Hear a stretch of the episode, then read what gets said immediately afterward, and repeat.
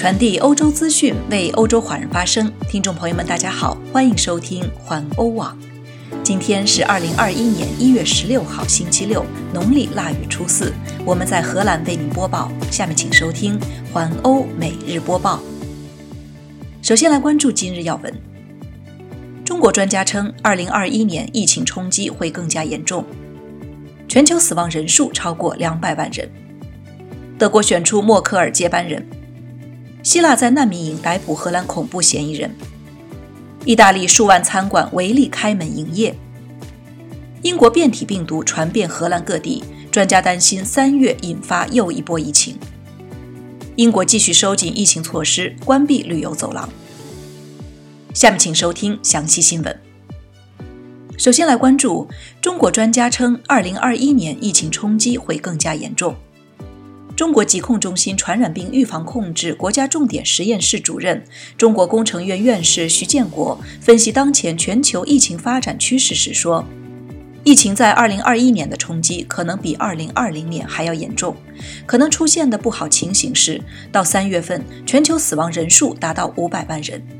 现在传染性更强的病毒变种已经在全球蔓延，因此做出悲观的预测。”他的研究成果已经发表在国际医学杂志上。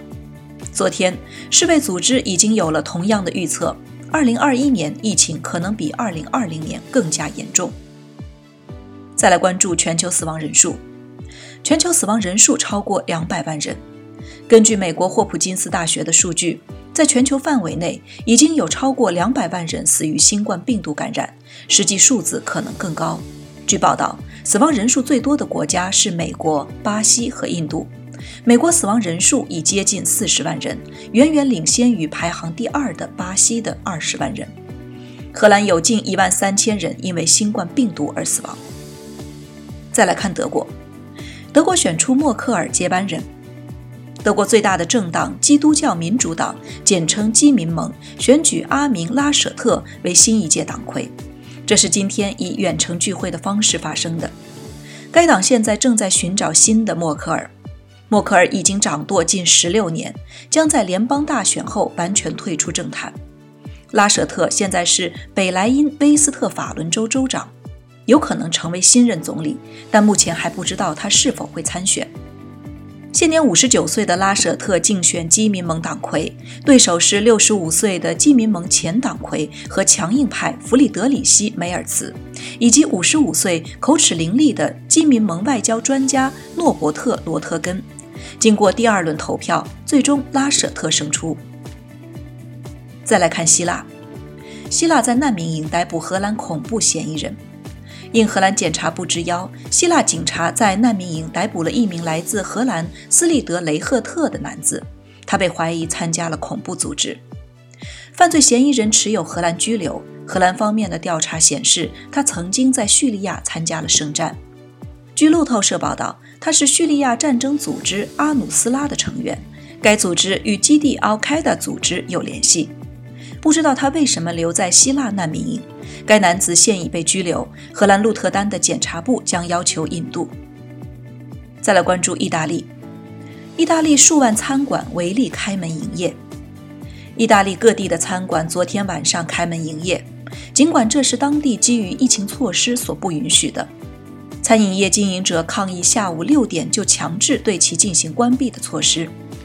据意大利媒体的报道。约三万家餐厅参加了在社交媒体上名为“我们在十五日开门”的行动。人们要求使用这个标志前往他们最喜欢的餐厅，并提供支持。从目前情况来看，只有某些情况下，警察进行了干预并处以罚款。意大利的餐饮旅游业经营困难，餐馆经营者被疫情规则限制，财务状况极其不佳。上个月，荷兰的餐饮业也扬言将于一月十七日营业，但后来放弃了行动。他们注视着意大利同行的行动，现在计划在允许商店重新营业时恢复餐饮业经营。再来关注英国变体病毒，英国变体病毒传遍荷兰各地，专家担心三月引发又一波疫情。传染力极强的英国变体病毒已经传到了世界多个国家和地区，也在荷兰各地陆续发现。除了在阿姆斯特丹和鹿特丹发现的五十多例外，从乌特勒支到东部的尔麦罗，再到泽兰省的 h o s 一所医院中，都发现了英国的变体病毒。荷兰国家网络急性护理主席库珀斯，荷兰国家网络急性护理主席库珀斯警告，英国的变种病毒可能会在三月引发新的又一波疫情，使医院承受的压力甚至更大。库珀斯提倡严格封锁，尽可能防止灾难发生。因此，在这方面需要实行宵禁。该机构计算了英国变体病毒的后果，让政府和医疗机构做好准备。根据计算，到三月中旬将会有更多的荷兰人感染英国变体病毒，而不是传染的病毒。超过二十万人会同时受到感染，每天将有超过一万人检测为阳性。三月下旬将有三千多人在医院就诊，而目前只有大约两千五百人。他说，届时医院将会全面防治新冠病人，常规护理将陷入困境。因此，目前采取的疫情措施还不够。除了严格的封锁或宵禁外，就库珀斯而言，让每个人都保持隔离状态也是有可能的。同时，应尽快给尽可能多的人接种疫苗，将感染的数量尽可能保持在足够低的水平，以便让医院挨过春季和夏季。最后再来看一条英国的消息：英国继续收紧疫情措施，关闭旅游走廊。英国首相约翰逊表示，英国将从周一早上起关闭所有的旅游走廊，以保证免受各种不明新型病毒带来的风险。英国旅游走廊的措施是在去年夏天时引入的，当时是希望允许疫情不太严重的人前往英国，而在到达后无需隔离。约翰逊表示。新规定将持续到至少二月十五日。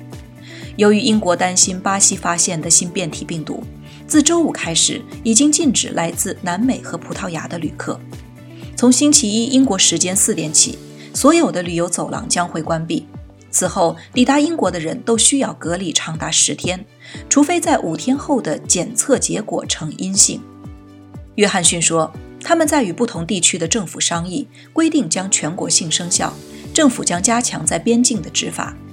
英格兰目前全面封城，实施了居家令，除了购买食物、做运动和工作外，都要留在家中。在苏格兰、威尔士和北爱尔兰都实施了差不多的禁令。